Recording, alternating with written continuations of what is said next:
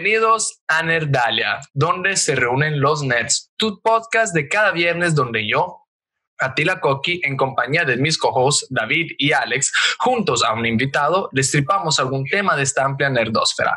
Y como puedes ver hoy, o sabrás hoy si leíste abajo, no tenemos un invitado, hoy somos un trío. Luego contaremos el chisme, la chisma aquí en Nerdalia. El que escuchas riendo aquí abajo es nuestro beacon de la inocencia, nuestro niño de Waterboy, el Bati David.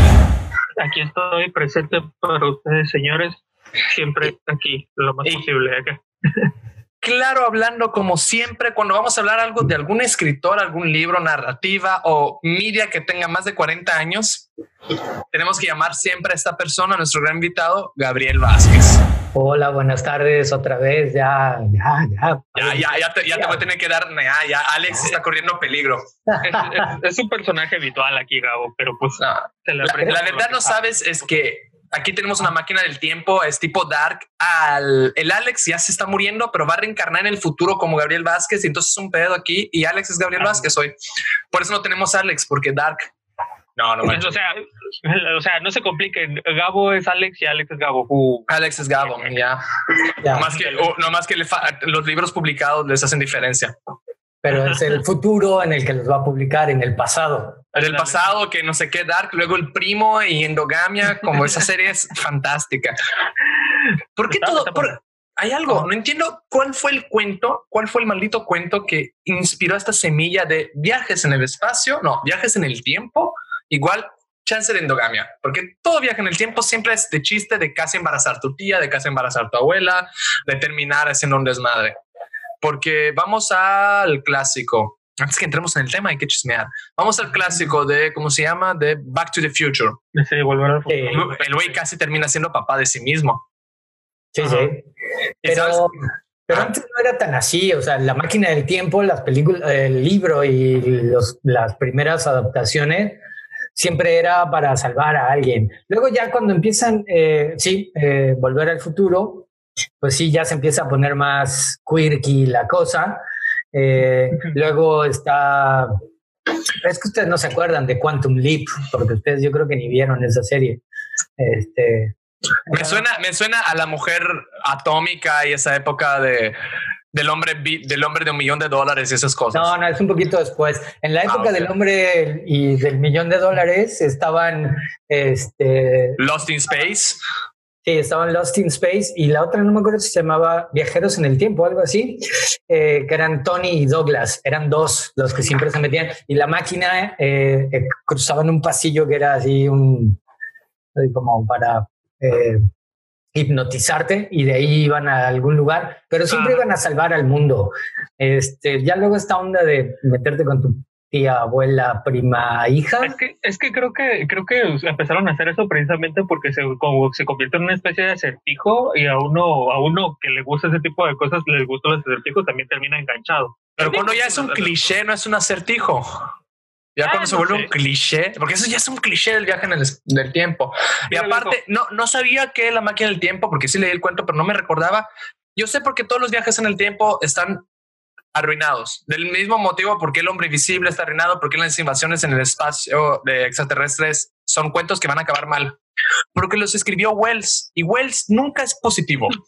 No, Ah, Wells, Wells, es Wells la xenofobia, pero hacia la tecnología, así siempre es, la, la ciencia nos va a matar. Efectivamente. Pero hoy no venimos a hablar de alguien que cree que la ciencia nos va a matar. Por lo contrario, vamos a hablar de uno de los divulgadores científicos y escritores de ciencia ficción más chingones del siglo pasado. Nomás, si Carl Sagan hubiera escrito ciencia ficción como este güey, ahí estarían dando la madre, pero perdóname, Isaac Asimov, que acostúmbrense que en este programa, como soy malo citando, me lo voy a cambiar con por Isaac Newton como una par de veces, ya prepárense. Agárrense, chicos, agárrense. Agárrense que sí me va a escapar un 2, 3 Isaac Newton, no te preocupes. Isaac Asimov, voy a hablar de Isaac Asimov, pero de una obra, una conjunto de obras en especial que es Fundación. Y niños, ¿saben por qué vamos a hablar de Fundación? A ver, dime la razón. Porque va a salir la serie. Exacto. Ah, sí vi el trailer. Sí, sí. Sí, el, sí, el trailer va a ser, va a ser salir en la plataforma de Apple. Sí, No sabía que Apple tiene una plataforma, güey. Es que, es que todos los que ganan menos de 20 mil pesos al mes no saben que Apple tiene una plataforma. Apple TV. Apple TV, sí.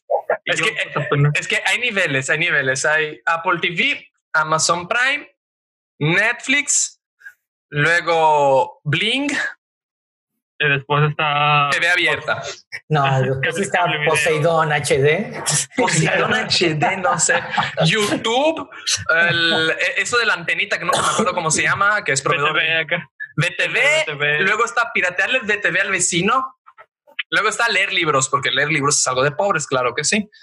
Pues Sí. no lo sé, güey. Hoy en día sí. Bueno, después de los que tú te compraste, podríamos entrar en algún en Estos no son para leer. económica. estos no son para leer, son para crear, para crear historia, estas chuladas. ya sabrás. No, pero sí, tiene razón en ese aspecto. Pero vamos allá, antes de hablar de la obra, porque aquí yo aprendí mal, yo estudié literatura y me pusieron la horrible costumbre de primero conoce el autor, luego la obra para que te pueda arruinar la obra lo máximo posible. Eso te enseñan en literatura, no estudio en literatura, chicos. Es, vamos a hablar de Isaac Asimov. ¿Qué sabemos de esta persona? ¿Qué cosas raras? Y no vamos a decir el top 20 de curiosidad, no. ¿Qué sabemos de peculiar de Isaac Asimov? Gabo. Palma, ustedes. Gabo, Gabo, tú primero, tú primero. No, ¿Quién pues, el- pues que escribió, bueno, primero que acuñó términos, ¿no? Acu- Acuñó términos que eh, el diccionario inglés le reconoció, robótica, este, no me acuerdo, hay un par más. Eh, que, que trabajó muy de cerca en la primera serie de Star Trek, porque era fan era fan del director y era amigo del director y dijo, sí, yo aquí, aquí les hago el paro. Eh, ¿Alguna otra tontería?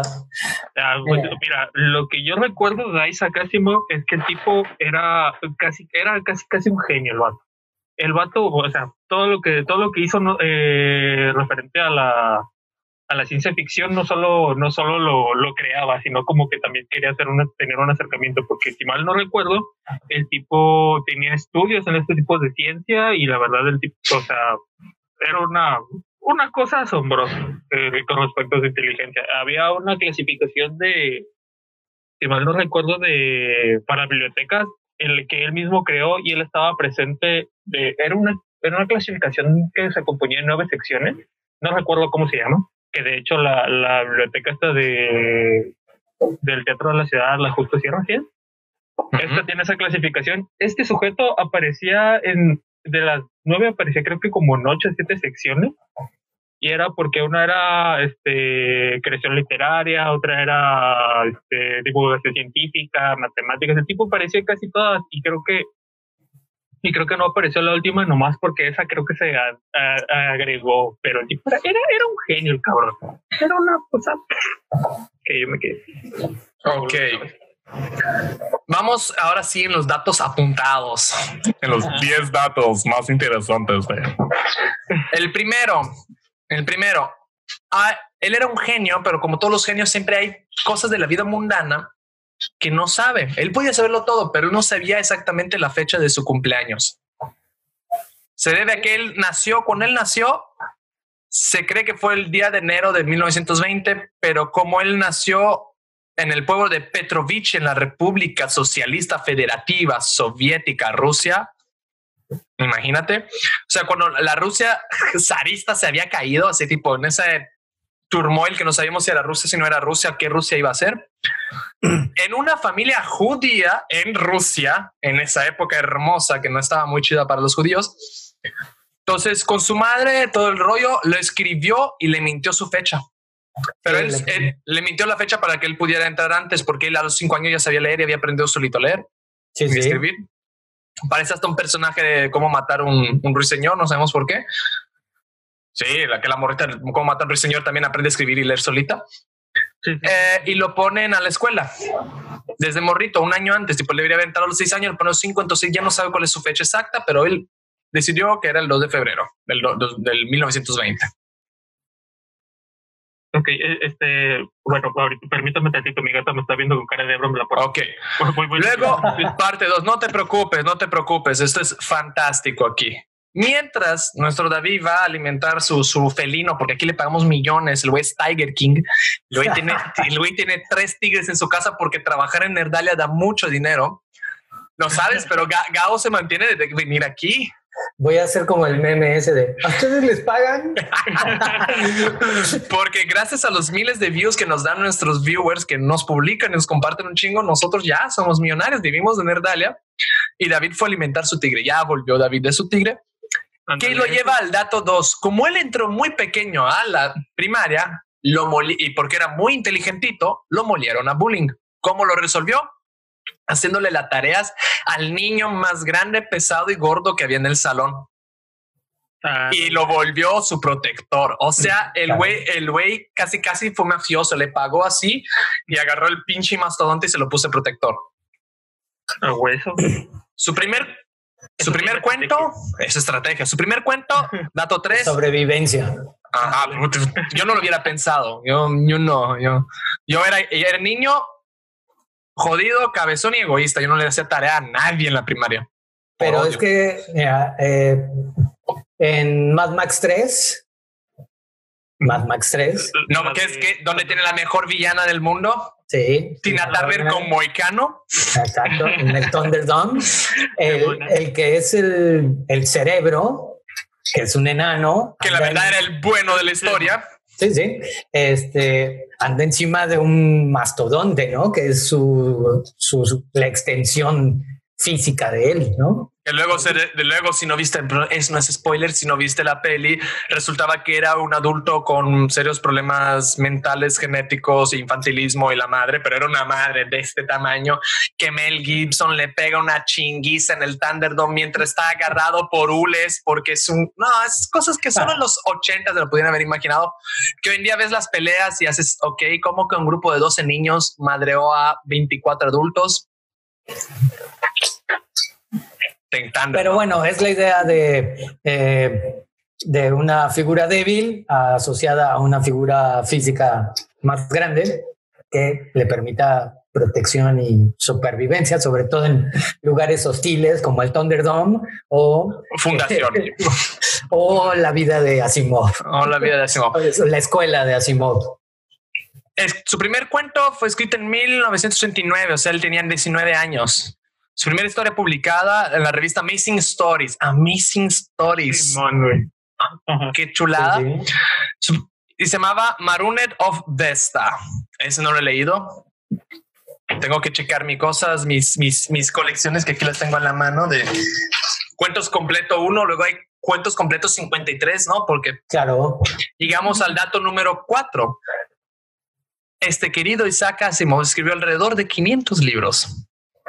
Sí, Sí, puede- sí. es a lo que me refiero. El tipo está presente en todas las clasificaciones de la biblioteca. Este tipo No, no, no. De la- del, del, del tipo de clasificación bibliotóloga Dewey, él está presente en 9 de 10.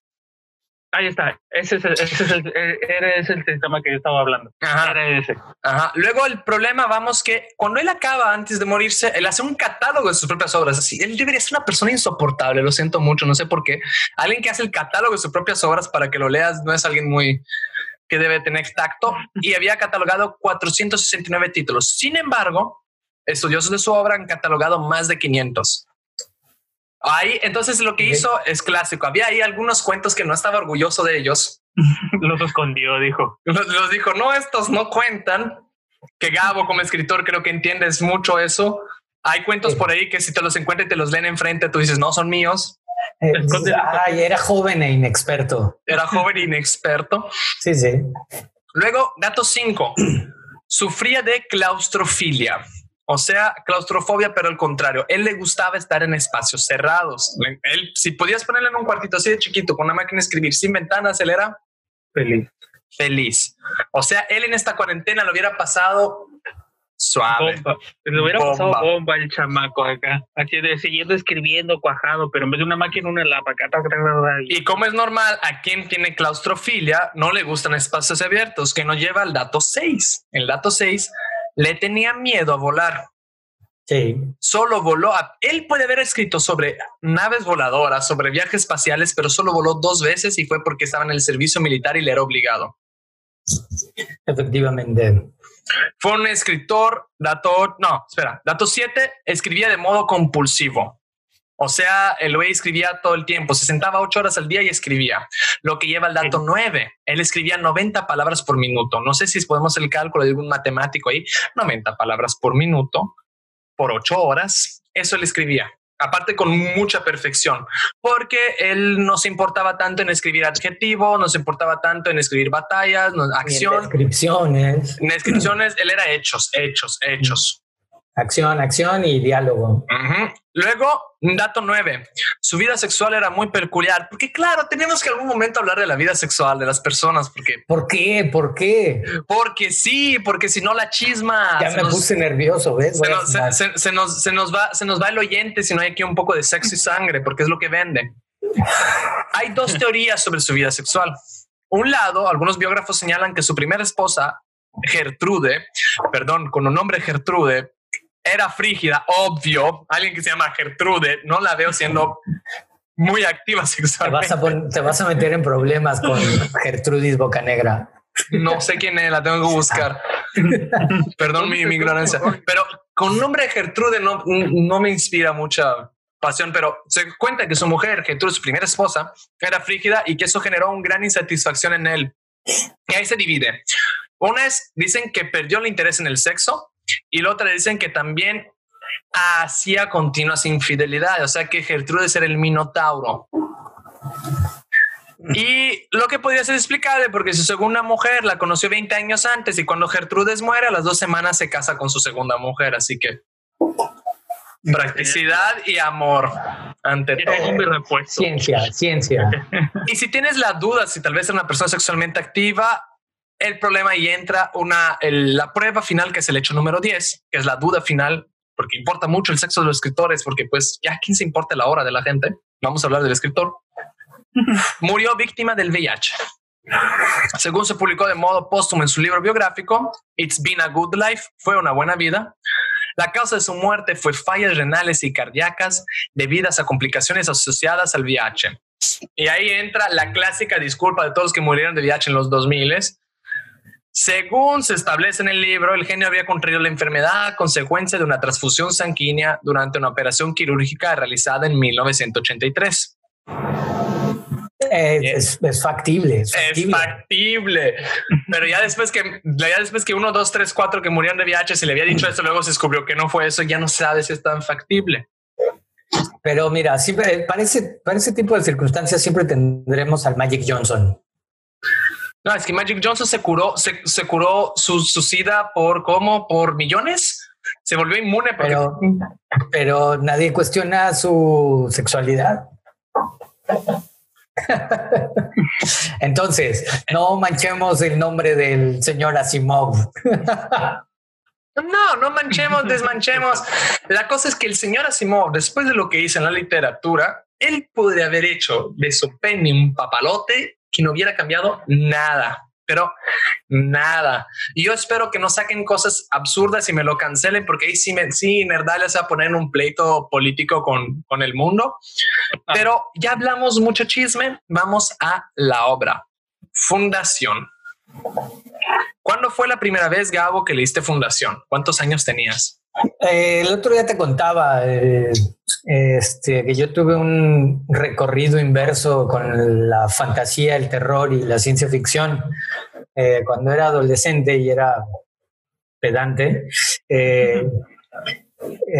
y pretencioso. Leía. Y gótico.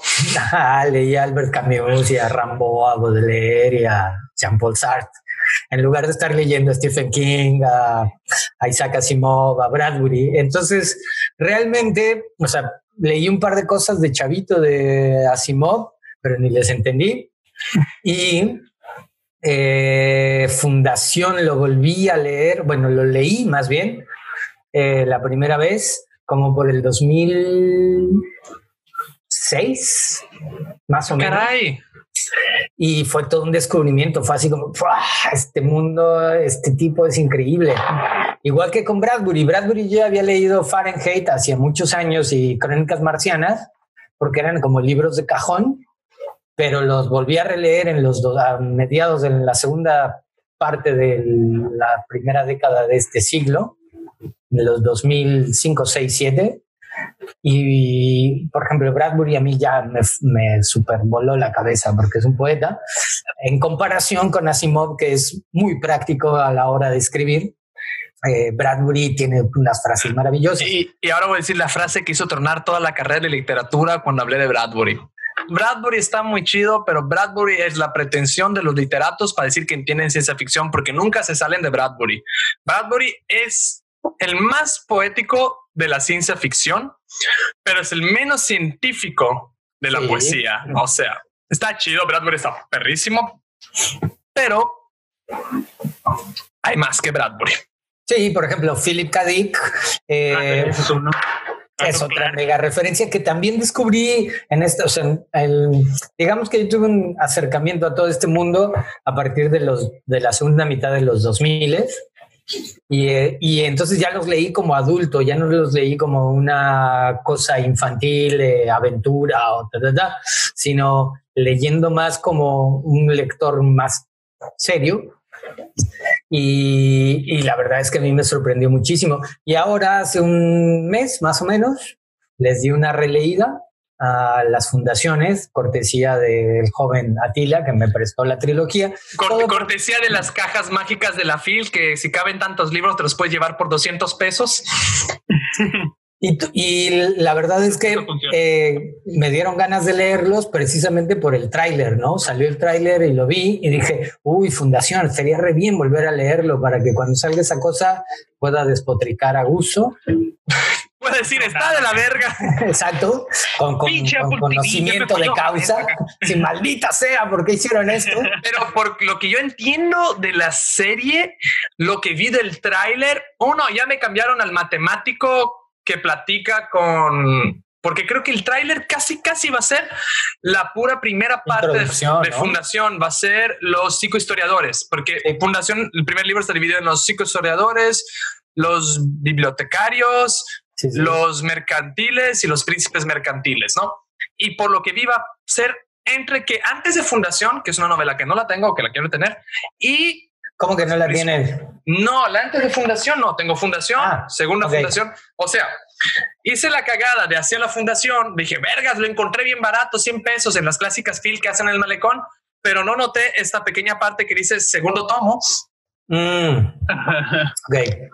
Pero como son cuentos, como son cuentos separados, no hay tanto problema. Sí, sí. Puedo leerlo. Pero entonces lo que yo entendí del tráiler al verlo es esto, que va a ser como al final de Hacia Fundación y al inicio de la primera parte de Fundación.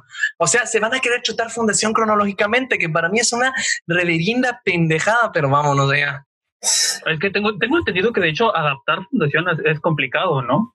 Sí. Mira, adaptar Fundación el intento de adaptar Fundación fue Star Trek, el intento de adaptar Fundación fue Star Wars, el intento de adaptar Fundación fue en todas las sagas después de Fundación que tratan de un imperio galáctico, es eso, es intentar llegar a Fundación.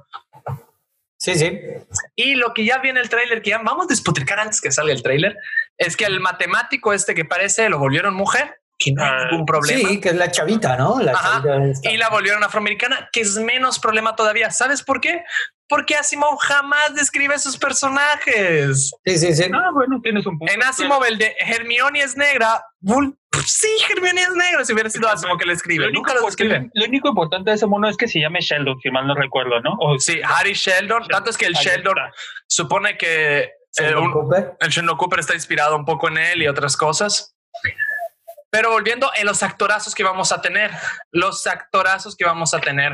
Ah, sí, cierto. Estaba viendo el staff y se veía. Se Qué buen Harry Sheldon escogieron. Sí, está muy bien. Nunca me acuerdo el nombre del actor, solo me digo el malo de James Bond. Eh, y también es el. Eh, ¿En dónde sale este individuo? Sale en. Uh, En la de. Ah, se me acaba de ir el nombre. La de, la, de la explosión nuclear en Chernobyl, Sí, él sale en la, en la serie de Chernobyl. Él sale en Chernobyl, lo hace muy, muy bien. Es un tipo bastante creíble. No, sí, es que él, él sí lo vas a ver y dices, ah, huevo, sí es Harry Sheldon. Sí. Sí, sí, Tú, David, ya sabemos que no leíste esto, no te voy a exponer tú cuando leíste esto, no hay problema. Tú vienes aquí como el, el tercio de la duda yo soy, yo soy ese pequeño, ese pequeño saltamontes que viene a aprender sobre esto, porque la verdad, la fundación sí es un, es un libro que está en mis, en mis por leer, ¿no? Pero de repente me estanqué leyendo todos estos que ya tengo aquí y tiene rato que no, el año pasado sí no leí un libro, este año sí ya me leí unos cuantos, pero sigo El año pasado no leíste ni un libro. El 2019, no, leí un libro, güey. Me fallé, fallé yo mismo, güey, pero pues me, No, yo, yo admito que leía más desde que antes que entrar a la carrera de literatura que después que entrar a la carrera de literatura. Leía más, era un lector más activo antes de entrar a literatura pero es lo que siempre llaman las ferias, en inglés le dicen las ferias del camionero, en, en español es Casa de Herrero Cuchillo de Palo. Después que te pasas una carrera de cuatro años imponiéndote leer unos libros oh, de basura como los que te hacen leer, lo siento mucho profesores, pero la mayoría de los libros no los queremos leer y no los leeríamos si no fuera porque tenemos que ganar un 10, un 8 o un 7 en mi caso. Y el mío también. Entonces sales de la carrera de literatura que no lees por un año, no lees, no lees. Acabas literatura y no vuelves a tocar el libro por un año. No, sí, pero eso, es algo que sí pasa. Eso es algo que sí pasa. Es algo que sí pasa, lo entiendo. Pero vamos a. Pero la cuarentena ha estado bien para eso. No, la cuarentena ah, sí, está perfecta. Me leí, me releí Bradbury al de Fahrenheit 451. Ese me gusta mucho. Y yo. Cuentos completos de Asimov, parte 1 de 300 mil. Me leí un Borderland, que es una de esas ciencias ficciones que encontré en la casa del carajo, no sé cómo llegó la WAPS. Me chuté Ruiseñor, Cómo matar a Ruiseñor y Pilares de la Tierra. Entonces no fue una ah, mala Te tengo que prestar la segunda parte de Cómo matar a un Ruiseñor. Hay una segunda parte de Cómo matar a un Ruiseñor. Ah, sí, sí, salió hace poco. Sí. Hace como unos seis años, como cinco años. o sea, ¿quién escribió la segunda parte de Cómo matar a un Ruiseñor? La ella. Harper Lee. Harper Lee, pero estaba por ahí perdido. Espera, o sea, ella, eh, eh, es, ah, ella agarra el necronómico, me se llama Cómo revivir un ruiseñor. no, se llama B Ve y pon un centinela. Está buenísimo, está precioso. Es un librazo. Luego te lo paso. Ve y pon un centinela. Sí, porque acaba muy rara la primera. Pero volviendo, estamos hablando de fundación. Sí. vamos a hacer, vamos a hacer aquí un resumen de fundación. Espero que los que me escuchen hayan estudiado un poco de historia. Porque Fundación es una sátira, una analogía histórica antigua pero transportada en el espacio. Y si me escuchas, si eres un escritor y no sabes cómo escribir, haz eso. Imita algo que pasó hace mil años, ponle tecnología del futuro y va a ser interesantísimo. Y eso fue como Asimov escribió esto. Asimov habla de la caída del imperio romano, todo el feudalismo, la edad oscura, hasta el renacimiento. Pero en vez de un imperio romano, agarra una galaxia, en vez de una edad oscura de cuántos años fueron, 400, 500 después de Cristo, mil años, van a ser 30 mil. Una segunda edad media, ¿no? Pero y, en vez de Atila el bárbaro, tenemos un mutante saxofonista del futuro con poderes psíquicos. Sí. Entonces ahí vamos a hablar porque, ¿cómo se llama? Ah, Llame Sheldon. Sí, Harry Sheldon. Harry Sheldon. ¿Qué hace Harry Sheldon? Que es lo poco creíble de esta historia. Agarra dos ciencias no exactas, psicología e historia, le pone la ciencia más exacta del mundo, matemática. Estadística, usa la estadística. Y a través de esto empieza a hacer estadísticas sobre masas y prever el futuro. O sea, él, se vuelve como un prever el futuro, pero en un imperio decadente empieza a decir que el imperio está decayendo. Y que le va a pasar mal durante miles de años. Durante 30 mil años. Sí, sí. Entonces él dice, pero si me ayudan a armar la fundación, va a durar solo mil años. Porque vamos a preservar el conocimiento y todo lo necesario para que acortemos este periodo de barbarie. Ajá, o sea, van a evitar la, la quema del, del, faro de Alexandría, van por los cristianos, que fue una Muy, muy, cosa muy importante que pasó, que nos jodió a todos. Van a evitar los feudalismos cerrados y bélicos, La O- o censura, mínimo- la censura igual por los cristianos intergalácticos. Eh, la religión. Ajá, sí. Ellos van a controlar la religión. Entonces, este es el plot y ahora te lo vamos a desmenuzar. Gabo, tú dale. Eh, bueno, a ver, yo creo que una de las cosas más importantes de la psicohistoria, que es una ciencia inventada por el joven Asimov, eh, es que ahora mismo la veríamos como el Big Data o la minería de datos.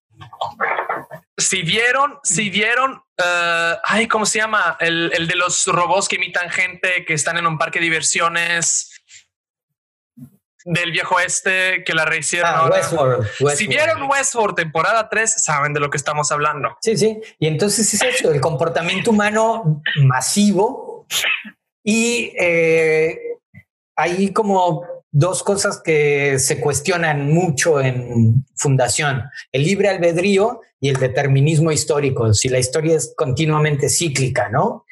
Entonces así de, a ver, ya está todo, o sea, Harry Seldon lo tiene todo perfectamente planeado. Ya lo vio, ya sabe cómo va a suceder, porque la historia es cíclica y las masas se conforman, se comportan de cierta manera en ciertos momentos. Ajá, ¿no? ajá. Por ejemplo, dicen que hay las dos, eh, ahí van las dos teorías del determinismo histórico, que son dos. Todos hablan de que trabajamos en espiral. O sea, no es un círculo, es una espiral que se va repitiendo el mismo parámetro, pero creciendo o encogiéndose. Hay una teoría que la teoría es que más crecemos como cultura, más grande se hace la espiral, o sea, los circuitos se van haciendo más lentos, pero eh, los que decían esto no sabían que existía una cosa llamada computadora. Y la otra es que más avancemos como tecnología, más podemos tener tiempo de avance, entonces los circuitos se hacen más cortos. Decían que un imperio no dura más de 300 años, no me acuerdo quién decía eso, pero que un imperio no dura más de 300 años. Como tal, bien formado, un imperio no dura más de 300 años. Puedes checar los romanos, los egipcios, los bla. Cuando los egipcios se vuelven egipcios como tal, que dejan de ser asirios, babilonios, se vuelven egipcios, 300 años, caída. Estados Unidos, eh, algodón, bla, bla, bla, 300 años, ahí viene China, ya lo estamos viendo, ya el... Entonces, esa es la creencia. La única diferencia es que Asimov creía en la que se hacían más lentos los ciclos, porque su edad del- de la oscuridad dura mil años. En vez de durar poquito, dura mucho más que una edad oscura. Su- sus, sus números son mayores, entonces está en este determinismo histórico más alargado. Sí, entonces, bueno, pues el Asimov lo que hace es decir, ok, ¿cómo podemos prevenir que la oscuridad dure 30 mil años? Generando pues una, eh, como esta arca que hay en Noruega es, ¿no? La que tienen el arca de las semillas y no sé cuánta cosa. Eh, eh, guardar el conocimiento, que alguien mantenga ese conocimiento para que acortemos ese proceso. Y esta idea de determinismo de ya sabemos lo que va a suceder y no importan los actos individuales, sino que el colectivo se va a comportar de, tanta ma- de tal manera que nosotros podemos prever lo que va a suceder y evitar que suceda. eh, o, No, acelerar que o suceda. acelerar que suceda en estos casos. Porque el determinismo histórico no se explica que no hay cómo evitarlo. Hay que, puedes alargarlo o acortarlo. Sí, y pues la idea es que el futuro está escrito, ¿no? Lo cual es terrible. De hecho, de hecho, o sea, escuchándolos aquí, así que te puedo decir, hay muchas cosas que decir de esto con lo poquito que me han dicho, ¿no? Pero, por ejemplo, básicamente el tipo hace una, se explaya sobre el refrán este de quien no sabe, el, el quien no sabe su historia está condenado a repetirla. Eso creo que es una. Y otra creo que también está considerado mucho la psicología de masas. que O como, algo- o como dijo el, el filósofo y, y podcastero del Dolo, quien no conoce historia está condenado a ser un pendejo. Ahí está, sí, también funciona para mí. No, pero eh, también está el otro punto que eh, ah, trata mucho lo que es la psicología de masas. Y eso es algo importante que nos distingue también como raza humana, ¿no? Porque como seres, como seres evolucionados, ah, eh, seguimos siendo seres incluso de manada y eso es algo que sí sigue este, reflejando hoy en día, pues eh, con los amigos, con la familia, o incluso en, un movimiento un poquito más escandaloso esta nueva cultura de la cancelación, que es un punto aparte que podemos hablar después en otra ocasión, pero es, es un ejemplo que estoy mencionando. ¿Estará cayendo el imperio? Ándala. Oh. ¿Serán los bárbaros? Y hay una cosa importante en, Fundación. Fundación eh, Asimov la, la llamó eh, ciencia ficción social. Ajá. Porque no hay esta, o sea, realmente no hay una evolución científica, ni hay o sea, bueno, sí, se habla de... Sí, la, tecnología, la tecnología está en segundo plano. Lo importante es qué pasaría en un futuro, cómo nos comportaríamos. La cosa es que mismo que tuviéramos toda la tecnología del mundo, que es algo hasta que Harry Sheldon le intenta explicar a los güeyes de Trenton, porque todo esto pasa en un planeta llamado Trenton, o sea, el centro de la galaxia, o sea, Roma. Mm. Él dice, pero le dice, no, es que es imposible que la historia se repita. En ese entonces no teníamos esta tecnología, bla, bla. Él dice, y por lo contrario, porque estamos tan confiantes con todo lo que tenemos, confiados, gracias, que solo necesitamos un elemento se vaya abajo para que todo se vaya a la chingada. Y es lo que pasa. Se, un desequilibrio de toda la pinche estructura y se va al garete todo. Y entonces ahí la cuestión con el joven Asimov es que la pregunta así como clave sería, ¿las leyes de la historia humana son tan inmutables como las leyes de la física? Mm. Es que ni las leyes de la física son inmutables. Ya que te mete un poco a ver la historia, siempre vamos a encontrar una ley nueva. Sí, sí. Y pero, es el... pero las básicas, básicas, ahí están, ¿no? Ahí están, sí. Eh, la gravedad jala para abajo o jala para el centro de gravedad, pero para nosotros es para abajo porque vivimos en un planeta.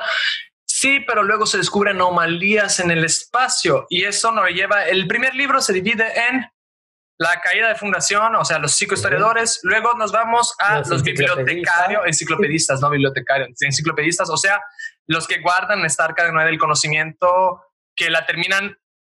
Que el Harry Sheldon es Juego de Tronos, te queda, pero pendejo al lado de Harry Sheldon, porque lo que él hace es hacerles dominar tanto el pedo mental de los ricos del Trenton a tal punto de parecer una amenaza para que ellos expulsen a lo que era la fundación que estaba ahí hasta el otro lado de la galaxia para que no cree problemas. Y dices, puta, qué incómodo. No, él lo había planeado todo, tipo así, tipo el Chapulín Colorado todo fríamente calculado, ¿sí? Perdón, hay que poner cultura pop en esto. Ya, se nos cayó el, ya se nos cayó el caché. Entonces, y, y, si lo y si lo van leyendo, váyanse acostumbrando porque todo fríamente calculado es la palabra favorita de Harry Sheldon. Porque él no, lo que él hace es eso. Él no controla nada porque él sabe que no hay control. Él direcciona. Sí. O acelera y desacelera los cambios, pero él no controla. Entonces, en los enciclopedistas hay una pinche cámara que aparece el holograma de Harry Sheldon cada rato diciendo, oh, va a pasar. Cada, que va a haber una crisis, ¿no? Cuando hay una crisis. No, ah, una crisis Sheldon. Crisis Sheldon. crisis Sheldon. Entonces, hay crisis Sheldon, se va a aparecer, vamos a ver qué nos dice, que es como la segunda venida de Cristo. Pero lo, lo más culero es que lo que se descubre, la, primera, la única crisis que aparece antes de la crisis es en la primera. ¿Para qué? Para detonar las crisis. En las otras ya no aparece, aparece después. Yo sabía que iba a pasar esto, no sé qué tipo. ¿Qué pasó? ¿Qué pasó? Pero el problema es que si él hubiera del mulo, si él hubiera aparecido antes, si él hubiera aparecido antes, hubiera condicionado y no hubiera funcionado las cosas como funcionaban. Entonces de ahí los bibliotecarios son güeyes tipo Faro de Alexandria rodeados de bárbaros que quieren lo que está en el Faro de Alexandria, o sea, lo que quedaba, la energía nuclear para ellos, y terminan haciendo todo un desmadre y dejando que ellos se den en la madre entre ellos para que librarse. Fantástico. Y empieza la democracia. Se deja la magocracia, el conocimiento mágico que tenían ellos, toda la tecnocracia y se vuelve una democracia. Gana el primer presidente que estaba pensado que era un comerciante. ¿Para qué? Porque ya Fundación tenía que empezar a expandirse. Todo estaba en el plan de Sheldon. Segunda parte, crean la religión crean una religión. Para que otros no creen una religión, ellos crean una religión que está basada en rituales, que están basados en la tecnología que ellos manejan. O sea, hacen parecer con que lo que ellos tienen es algo místico que no puede estar al alcance de todos. Claro, la curación del cáncer, que es muy curioso, ¿no? Iglesia Católica, ¿les suena un poco esto? Pero fíjate, hoy, leí, hoy leí una cosa que en un periódico que decía que eh, los médicos, hablando de esta forma en la que eh, adjetivamos una enfermedad o un tratamiento, decían que ya no se debería de llamar la lucha contra el cáncer. la lucha contra la quimio. Eh, porque no, porque decían, o la batalla contra el cáncer, porque decían, si alguien pierde, pues es como es un derrotado, ¿no? O sea, te derrotó el cáncer, no hiciste todo lo que estaba en tus manos, porque si tú luchas y ganas, pues entonces eres un vencedor, pero si luchas y pierdes, pues eres un perdedor.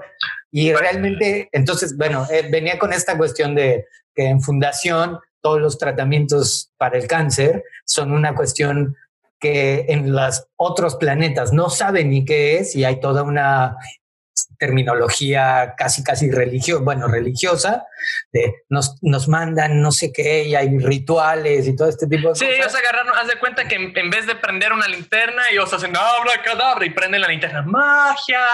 Exacto. Ah. Y entonces, pues ahí, bueno, que además que es una crítica a todo esto, que es una crítica a cómo se comportó la iglesia en la Edad Oscura, porque seguían teniendo todo el conocimiento, pero sabían que los otros no tenían ese conocimiento y se hicieron pendejísimos. Por ejemplo, hubo reyes que propositalmente se murieron de las enfermedades más pendejas que ellos sí tenían la cura porque ese rey no convenía. Repetición y es determinismo histórico. Entonces luego termina un rey diciendo, no necesitamos a la Iglesia Católica, que básicamente es el intento del protestantismo en la historia, o lo que podríamos decir. ¿Cuáles otros reyes en la historia hicieron eso? Que intentaron mandar a la, a la chingada a la Iglesia Católica y les fue pésimo. Inglaterra principalmente. Sí, básicamente Inglaterra. Con Henry, creo. Sí, Henry, Henry I, Inglaterra, que al final el güey termina azotado pidiendo disculpas azotado en una pinche cripta por los obispos del arzobispo inglés. Y hablando de la de que, que está pilares de la tierra, por si quieres la duración de un imperio, pues el imperio católico español, por ejemplo, o sea, si, si consideramos que en 1519 descubren eh, Nuevo Mundo. El Nuevo Mundo. Y este. Que la verdad ya era viejo. Sí. Y en 1810 hasta el 21 eh, lo pierden todo, prácticamente. Bueno, no, Cuba se tardaron más, pero este. pero son eso, los 300 años de un imperio, el que los españoles decían, en este imperio no se pone el sol nunca, ¿no? Sí, que fue, que fue el imperio, no tanto el imperio británico, porque luego se estiró, pero el imperio británico en cierta parte del mundo, el imperio español, el imperio portugués, que no cuenta tanto, duraron 300 años y antes de ellos duraron 300 años. No hay imperio que dure más de 300 años. No quiere decir que desde que empieza hasta que acaba, no. Desde que se establece hasta que empieza a caer son 300 años. Luego son un chingo de años de caída, un chingo de años de surgimiento, pero 300 años como tal. El gringo tiene desde la noche de los test de Boston. Ah, sí. Supone que ahí empieza. Entonces ya estamos a 2000, ¿cuánto? 2020. ¿Les queda cuántos años? 50. Ah, estaré, viejo, pero podré verlo. No lo dice yo, lo dice el determinismo. Lo dice Harry Sheldon. Lo dice que si quieres aprender un idioma para que tú de viejito no la pases mal, deja el inglés, aprende chino, ruso, lo que quieras. Inglés ya no conviene. Volviendo, no, pero el, inglés va a seguir siendo el idioma. El, inglés va a seguir siendo el idioma porque es fácil, porque el chino todavía está, muy complicado, aunque yo lo. Sí, aparte, yo me compré los libros de Calabozos y Dragones en inglés, no me los compré en chino ni que me pagaran. Güey, yo aprendí, yo aprendí inglés viendo series y películas, güey. Dime tú si no está bueno. Sí, está fácil. El inglés es fácil, por eso es, es, bueno, es, fácil. muy simple, pero es, bueno. es barbárico, dirían, dirían. Es barbárico. No, no tienen verbo pasado, verbo futuro, todo es will. bárbaros. ingleses. Ah, uga, uga. Uga, uga. Pictos, bretones. Ay, qué asco. Pero volviendo. Entonces, ahí, ahí pasa, estamos todavía en el primer libro. Eh, terminan haciéndole magia y destruyendo el, la nave más gigante de esta flota galáctica. O sea, el, em, el Star Destroyer o la... Ajá, Star Wars, de ahí se plagió muchísimo. Destruyen esta madre. Luego, de, esta madre en No, toda la influencia.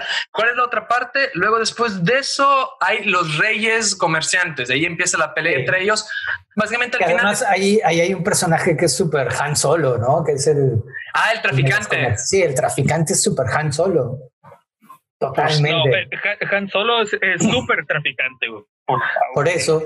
Y, y, en, y en la fundación lo lees, dices: Este tipo es de aquí salió Han Solo, ¿no? De ahí salió también el principal de Star Trek antiguo, ¿cómo se llamaba? El, el capitán Kirk, no. Kirk. Kirk. Kirk.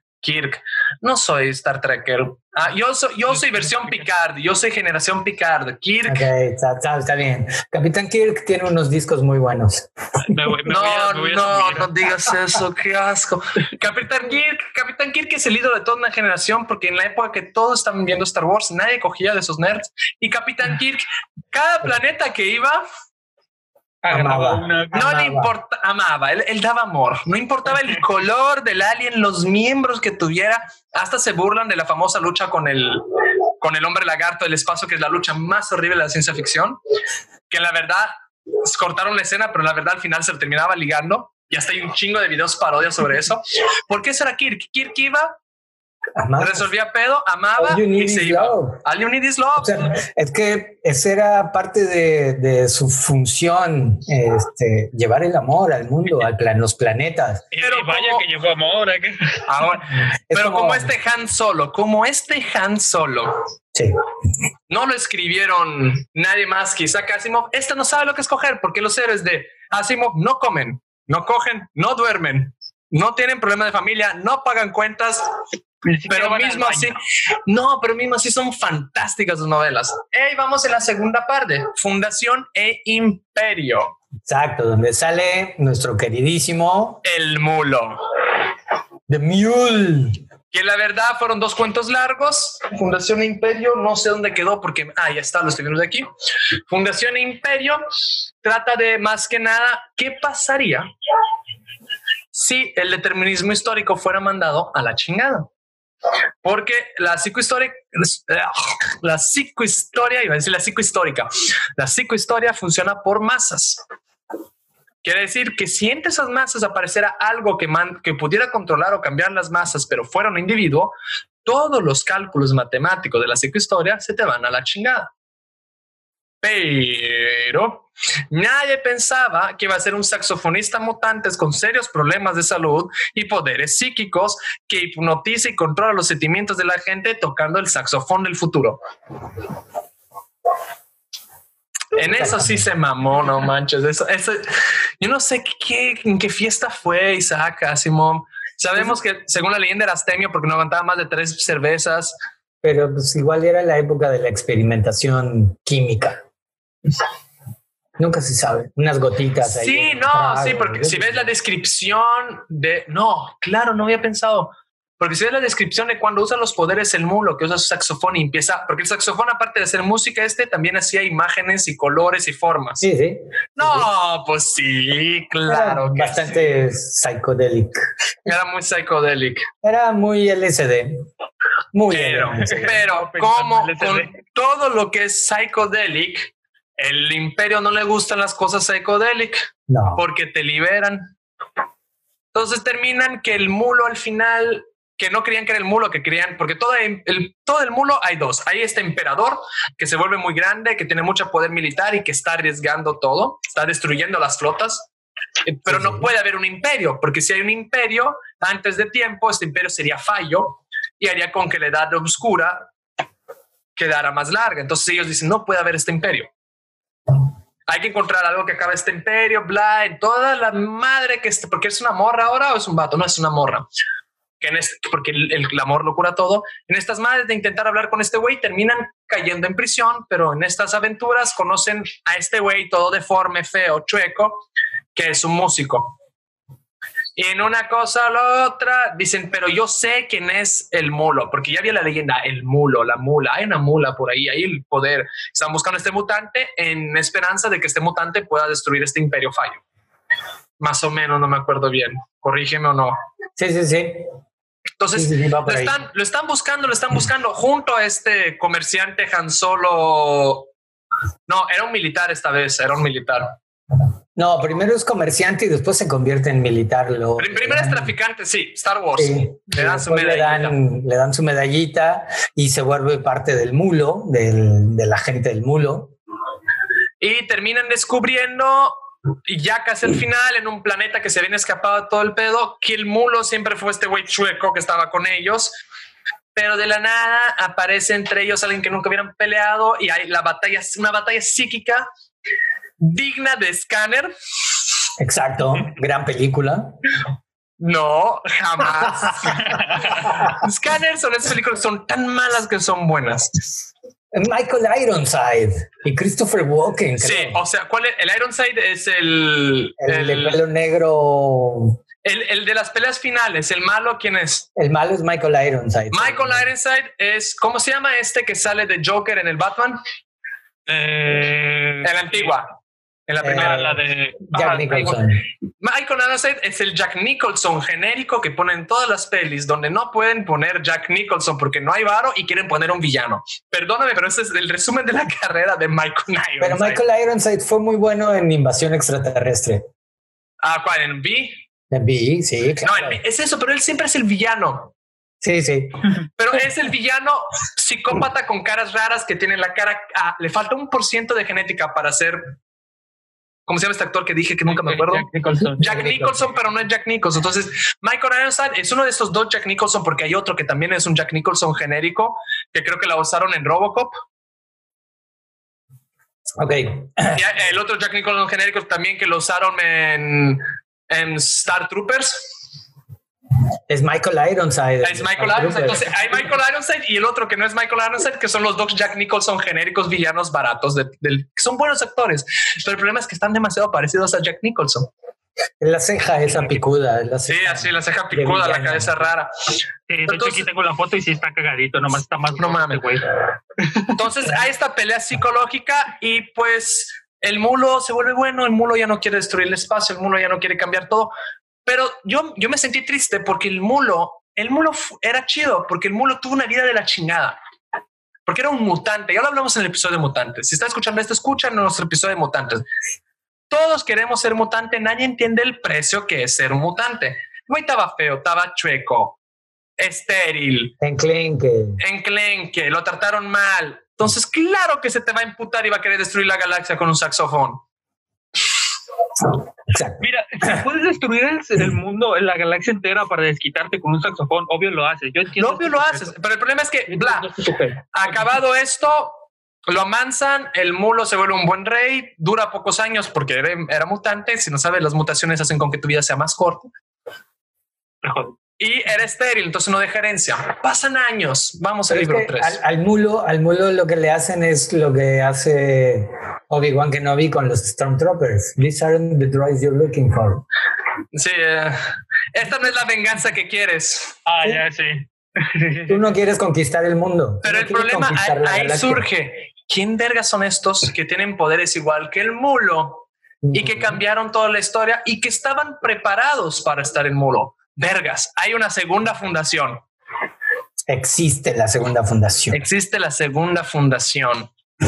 Es ahora, ahora no me parece la primera personaje de novelas juveniles insoportable, adolescente y hormonal que he leído en la ciencia ficción de manera cronológica, que no me acuerdo que es la protagonista del tercer libro. De la segunda fundación. De la segunda, del libro Segunda Fundación, que es la hija del científico más perro de Segunda Fundación, que entre él y otro amigo descubrieron que hay una segunda fundación que te lava el cerebro, que te controla la mente, pero te la controla a través de como un control empático de las palabras, o sea, aprendieron poesía. Te hablan bonito. Te, ah, te, hablan bonito y te cambian el, el, el, cerebro. Es Arcadi, la hija de no sé quién. Eso, Arcadi. Eh, se llama Arcadia. Entonces empiezan a hacer un pedo, toda una desgracia para descubrir que la segunda fundación descubren, empiezan a agarrar gente y les checan el cerebro y dicen, sí, huevo, mira, aquí el cerebro está modificado. Hay un chingo de gente modificada. Esta es la prueba que la segunda fundación, pero ¿dónde está la segunda fundación? Porque según Harry Sheldon se hicieron dos fundaciones, una a cada extremo de la galaxia. Pero dice, pero la, la, la Arcadi, que es la más chida porque ella quería ser reportera, o sea, más esmetiche, perfecto. Yo creo que todos los personajes juveniles de ciencia ficción de Arcadia y para acá son lo mismo, son esta morra enfadosa.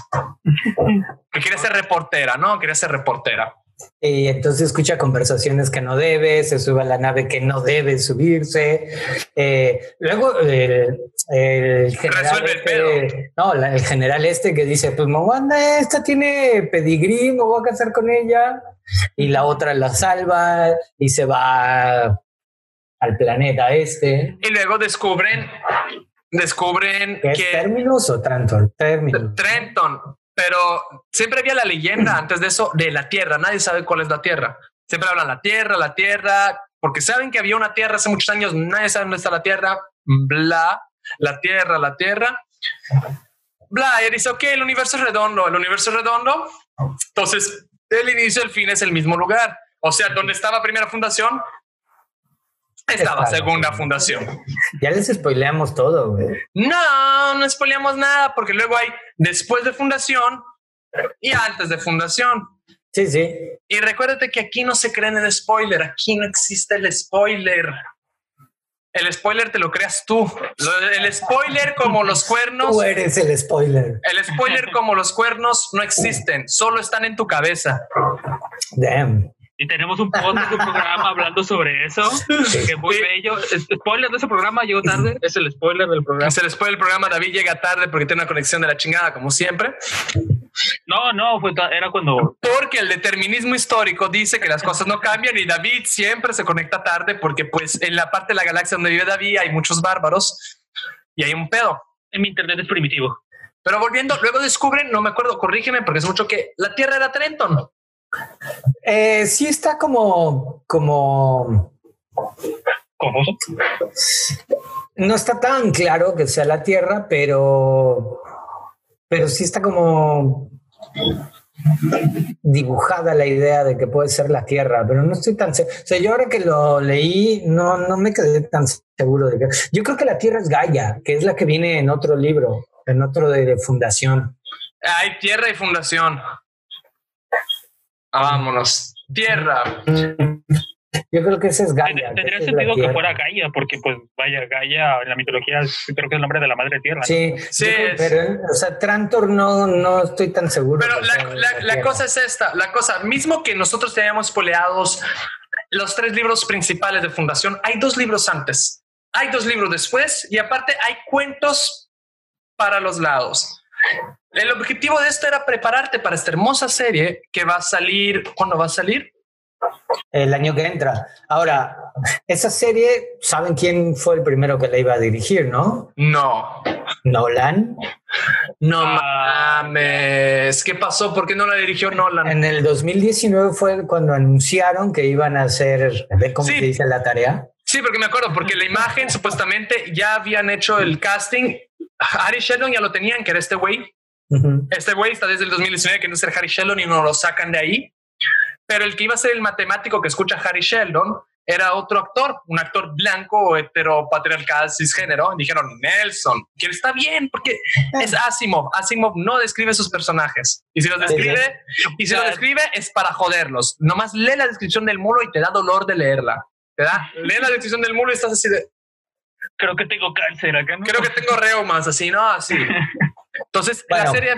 La, serie originalmente la anunciaron en 2019 que iban a ser los Nolan. Y ahora esta nueva serie, que ya está ahora sí haciéndose, es el David Goyer. Que el David Goyer tiene cosas muy buenas y muy malas. eh, como cosas buenas, buenas. Es, es, más bueno como escritor, como guionista, que como director. O sea, escribió Blade, escribió... Pero eso, es, eh, eso, eso, es lo, eso es lo chido, porque si tienes, puedes tener el mejor, perdón, puedes tener el mejor director del mundo, pero si tienes un guionista de mierda, va a ser horrible. Pero si tienes un guionista muy chido y el jefe de fotografía el jefe de fotografía es otro perro, casi casi puedes mandar a la chingada al director. Pero en mi opinión humilde. Si tienes un, guionista chido y el jefe de tu fotografía te hace con que las tomas sean las que tú quieres, como quieres, ya el resto vale madre. Sí, sí. Y ahora los cinéfilos atacándome, ¿cómo? Porque el director es la parte más importante en una película. Man, si quitas un, capitán de un barco, todo el resto de las personas sabe cómo hacer ir el barco. No, pa, no saben para dónde, pero el barco va. Pues bueno, el asunto es que el David Goyer tiene cosas así como bien, bien y cosas que no le han salido tan bien. Pero se ha dedicado muchos años a hacer eh, adaptaciones de cómics, de Batman, de cosas por el estilo. Eh, ¿Y qué tal han sido las adaptaciones? Ah, más o menos, más o menos. Creo que, eh, participó en Batman Forever, ¿no? sí, pero ah, en, bueno, sí, trabajó con los Nolan en las de Batman. Eh, ah, hizo, el, por ejemplo, el guion de Jumper, ¿se acuerdan de esa película? Que eran también viajes. Perdóname, Jumper a mí se me hacía muy chida, pero las actuaciones estaban de la verga. Tanto que hay una serie de muy mal dirigida. Estaba muy ah, no mames, eso de la serie de Jumper no me lo sabía, güey. No, hay una serie de Jumper. Luego la, la, la, pasaremos aquí y comentaremos sobre ella. Pero hay una serie de Jumper, está buenísima, que es sobre este mundo de mutantes que se dividen por clanes: Jumper, Teleporter, Screamer, bla y así. Pero perdóname, Jumper está chida, todo eso está chida en cuestiones del what if, del guion, de la historia, del concepto, que es lo que hace un guionista. Sí, sí, sí. Está chido. Sí, sí. Pero si dices que como director está de la verga, no. Como director no ha sido tan bueno. Como director no. Como guionista sí. O sea, Pero estamos hablando de puras películas. Esto va a ser una serie. Claro, eh, ha hecho también videojuegos. O sea, eh, el guion de videojuegos y este, la serie de Krypton también, por ejemplo, la hizo él. Eh, ah, la serie de los demonios de Da Vinci también. Constantini hizo varias cosas ahí. Entonces, eh, como guionista es, está, está bastante bien, pero no sé qué tanto se le dé bien la dirección al David Goyer. Eh, pero bueno, pero bueno, quién sabe.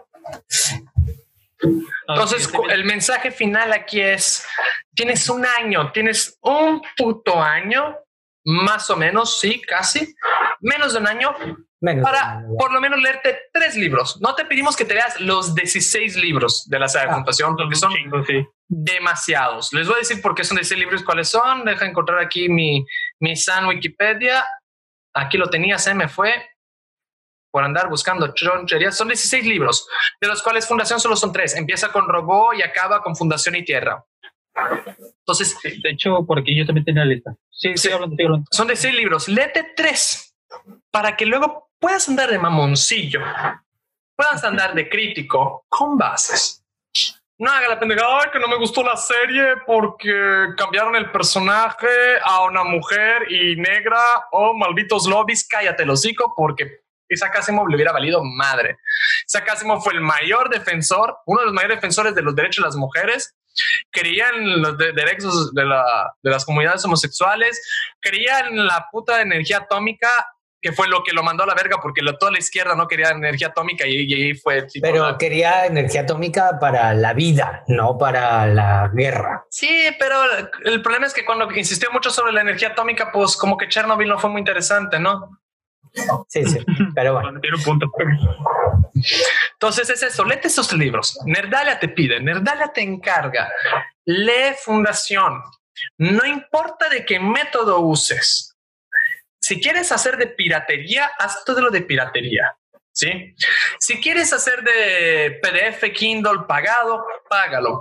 Si quieres hacerlo físico, estate pendiente de que no sea esta edición, porque esta edición es la conmemorativa, están carísimas. Hay un chingo de otras ediciones más baratas, cómpratelas. Si ya quieres andar de mamón y comprarte esta edición, pues que porque es un mamón, cómpratela, pero lee Fundación, porque cuando salga la serie vamos a estar despotricando juntos. La idea es que estemos echándole mierda y florecitas a esta serie juntos, porque esta serie para el mundo nerd, perdóneme la chingada que los mareo, es algo que se está esperando hace muchísimo tiempo. Entonces, no me vengan de pseudo nerds, no me vengan de nerds Big Bang Theory, no me vengan de, de, fan de Marvel que solo vieron las pelis, nunca leyeron un puto cómic en su vida. Léanse los libros, léanselos, por favor, y eso le encargo. Pero antes de despedirnos finalmente, publicítate, publicita tu libro, publicita todo. ¿Quién, yo? Sí, aprovecha que ese es el bonus. Ah, aparte de los millones que te pagamos como invitado, Gracias. de los que el cual David se compra sus tigres, también puede hacer tu publicidad. No somos celosos. Ok, muchas gracias. Eh, bueno, me pueden seguir como Gabo Vázquez G con Zetas en Facebook, en Twitter. Eh, ahí pueden encontrar mis libros. Yo se los vendo, se los dedico y se los envío. Vivir sin I, Nadie es Nadie, Amor, eh, Destinos Furiosos, Amor Cantado, Amor Contado, Recuerdo de Cancún y varios más, como dirían en los antiguos anuncios de las salas cinematográficas. Estoy buscando el la manera correcta de hacer tu anuncio, pero aquí está. ¿Qué tardas, man? Ah, bueno, ahí está Vivir sin I. El único Segunda libro- edición. Segunda edición. segunda edición. Eh, eh, el único libro escrito sin ninguna palabra con la letra I. Entonces, llame ya. Entonces no se llama vivir sin I, se llama Wurzen. No, porque en el título está la única vocal que no viene en todo el libro. Vamos a dar un ejemplo básico. Voy a leer un trecho aquí. No más, vamos. No éramos solo dos personas en este mundanal basurero en que la gente se deja caer cada noche desde los ventanales y los puentes peatonales. Ni una I. Y así todo el libro. Y si compran el PDF, ¿ya va a salir en Kindle o no? No, todavía no. Es que algo temes, algo temes. Hay una I escondida por ahí que tal vez tienen temes que usen control F para joderte, por eso no lo subiste en el Kindle. Eh, La gente sabe que la gente que lo compra lo primero que hace es buscar una I y ya después se les olvida, por suerte, y leen la historia. Ya, ya, ya, ya empiezan a disfrutar la historia y dejan de estar de necios. No, voy a encontrar una. No, ahí también hay la I de Camelot America, ¿Sabe? Y de mi nombre. la de, de su nombre, historia escrita, el prefacio, pero en la historia como tal no hay ninguna puta I. Se lo aconsejo, librazo en La Paz, Cabo, Baja California Sur, donde lo pueden conseguir. Conmigo, conmigo. Eso.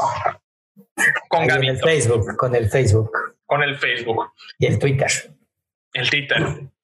Dave, promocionate para que puedas ser el Tiger King y alimentar tus tigres que tienes ahí en Ok, tu casa. ocupo alimentar a mis tigres, entonces pues la única red social que tengo ahorita es Instagram, ahí puedo- publico fotos de mis, de mis hermosos animales feroces, que solo tengo uno porque otro ya se me fue, ya tiene meses. Eh, pero ya saben cuál es, One Day, puntos entre las palabras, o han escrito con una sola palabra, no voy a poner un número porque ya saben el chiste, tengan cuidado, no quiero que se me pierdan. Pero es que el chiste es fantástico, neto. Yo los invito a buscar just.one.dave y luego buscar just.1 numeral punto Dave.